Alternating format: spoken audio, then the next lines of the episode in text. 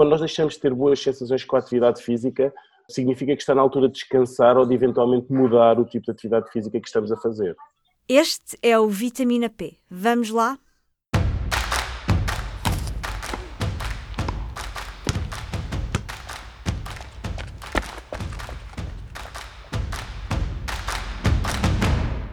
Viva! Bem-vindos ao primeiro episódio de 2021 do Vitamina P, o podcast de desporto e nutrição do público. Eu sou a Carla Penini e hoje vamos falar do tempo que devemos passar, ou não, a fazer exercício físico.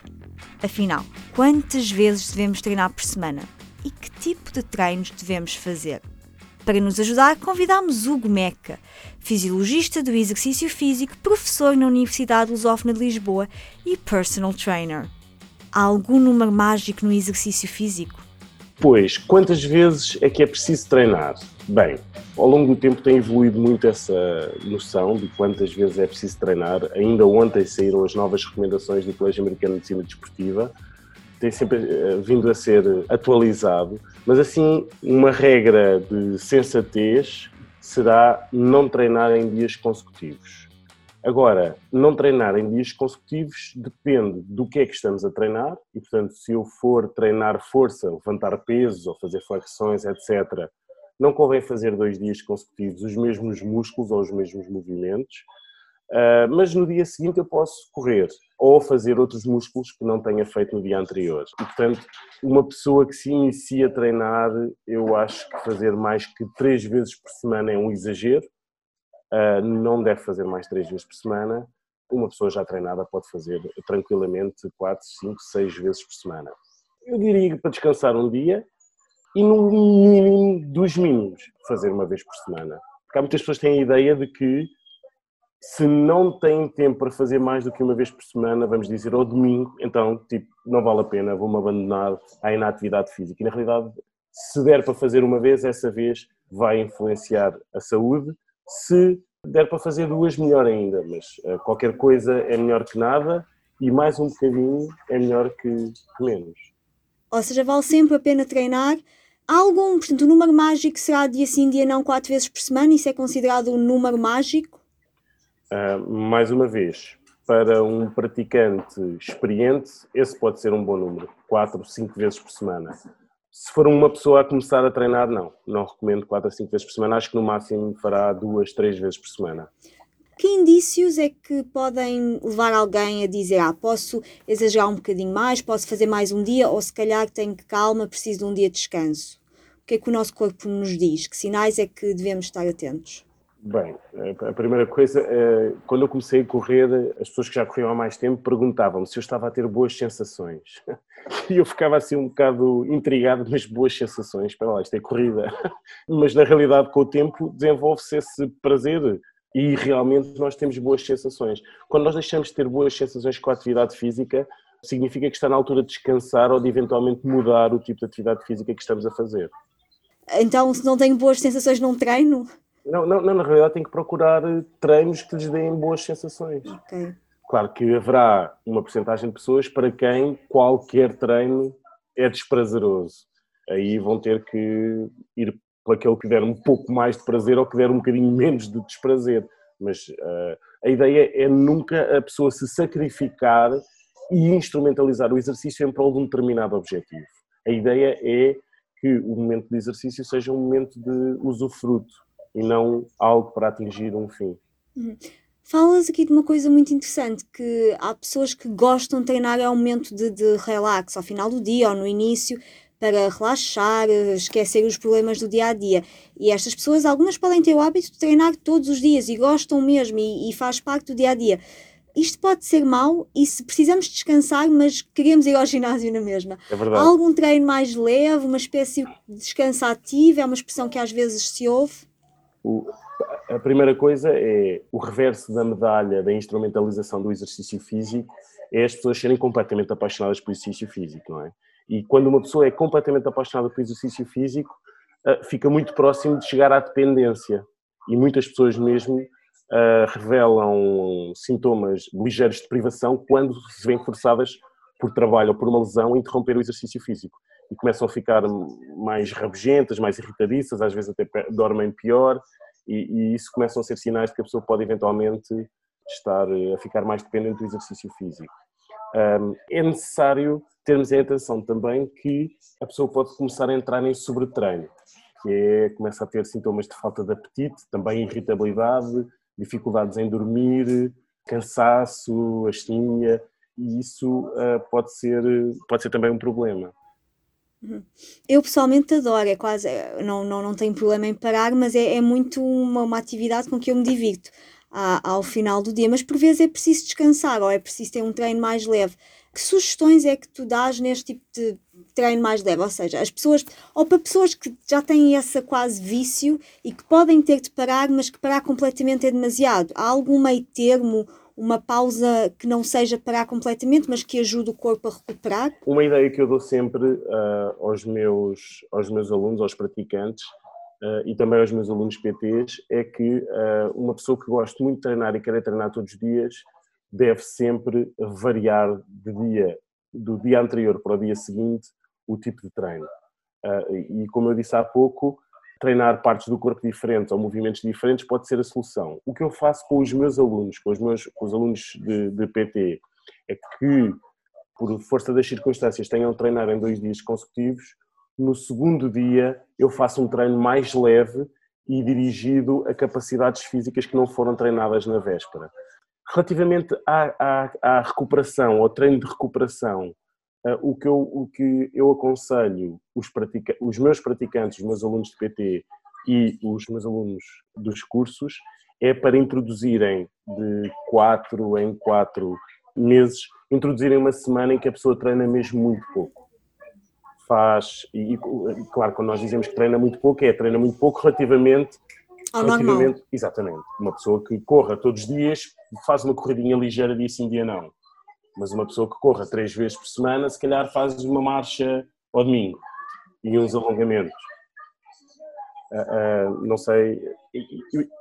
Isto, repare, ainda, ainda ontem eu estava numa consulta com uma das minhas alunas que agora está em Bruxelas e, eu estava-lhe a, a, fazer umas perguntas para lhe desenhar o treino e o que combinámos foi que, como ela me pediu para treinar cinco vezes por semana, eu lhe disse, então, sempre que conseguires treinar, treina, tendo treinado na véspera, vais fazer um treino alternativo. Um treino mais baseado em amplitudes de movimento, mais baseado em alongamentos, mais baseado na postura. Nos dias em que não treinas na véspera, então faz o treino forte. E isto será para variar o estímulo e para não levar os sistemas à fadiga. Uhum. Outra questão que eu tenho é, é estamos a falar que dias diferentes treinar um, músculos diferentes, no fundo, mas também podemos ter diferentes tipos de treino, por exemplo, um dia treinar força, musculação, Perfeito. e no, no outro dia fazer um pouco mais de cardio ou, ou, alongamentos, que é uma coisa que as pessoas às vezes fogem a sete pés se não gostam. E isso também são boas sugestões? Isso são boas sugestões, mas cuidado, se nós treinamos perna num dia e a seguir vamos correr, é preciso ter cuidado com a, a, massa muscular mobilizada quando, por exemplo, fazemos cardio ou se fazemos alongamentos de alta intensidade. Eu lembro-me de ter feito uma aula de yoga, de uma corrente de yoga, aquilo foi uma tareia de alongamentos que no dia seguinte não consegui fazer força. Portanto, isto tudo depende. Eu iria pela regra da sensatez e por ouvir o Eu sei que isto é um pouco difícil para uma pessoa que quer começar e que está cheia de gás, mas é muito importante ouvir aquilo que o corpo vai transmitindo e respeitar esses sinais. E, portanto, claro que se a pessoa fizer membros superiores, vamos dizer peito, costas, assim para as pessoas perceberem melhor, no dia seguinte não há problema nenhum de fazer uma corrida. Mas se a pessoa fizer um treino muito forte para as pernas, no dia seguinte ela não vai conseguir correr. Hum, só para acabar e recapitulando, voltando ao início, portanto, o que a ciência diz ou o que a ciência recomenda é dia sim, dia não, mas depende. É, é, isso, é isso, no fundo, que a ciência é nos diz? Em primeiro lugar, e é muito giro teres dito uhum. isso, o que a ciência diz, nós assistimos há muito pouco tempo ao lançamento mundial das recomendações de atividade física da Organização Mundial de Saúde e a mensagem era muito gira, que era o everything counts, qualquer coisa conta, qualquer movimento conta. É muito importante saber que e ter presente que qualquer movimento conta para a nossa saúde e que qualquer movimento a mais até o limite eu costumo dizer que é o limite da alta competição, em que a performance se sobrepõe aos ganhos da saúde, é? os ganhos da, performance se sobrepõem aos ganhos da saúde. Portanto, um pouquinho mais até esse limite é sempre melhor do que menos. Portanto, essa é a primeira regra. E depois, perceber que o nosso corpo, para recuperar e para melhorar, precisa de repouso. O nosso corpo, para melhorar, precisa de repouso. E por isso, até esta nova visão do que é que é o treino, neste momento, os fisiologistas do, do exercício consideram treino tudo. O treino é o que efetivamente se faz no treino, é o que se faz hum, nas outras rotinas do dia a dia, é o sono, é as terapias de recuperação e é a alimentação. Tudo isto é treino. Exatamente porque o nosso corpo necessita de um período de tempo entre estimulação da mesma capacidade física, da mesma parte do corpo, do mesmo movimento, para que possa adaptar e melhorar relativamente aos valores iniciais. Esta foi a nossa conversa com o Hugo Meca. Como sempre, é fundamental ouvir o nosso corpo e não esquecer que o treino não é tudo. Aquilo que comemos também é muito importante para a nossa saúde.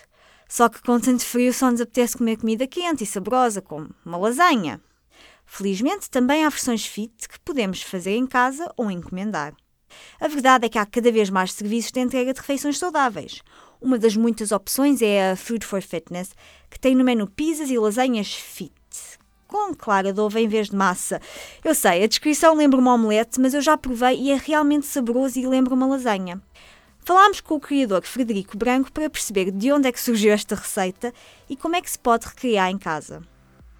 Nós já vendemos a Pizza Fit há alguns anos e tem bastante sucesso porque substitui a base que seria de pão por uh, uma mistura de clara de ovo com especiarias.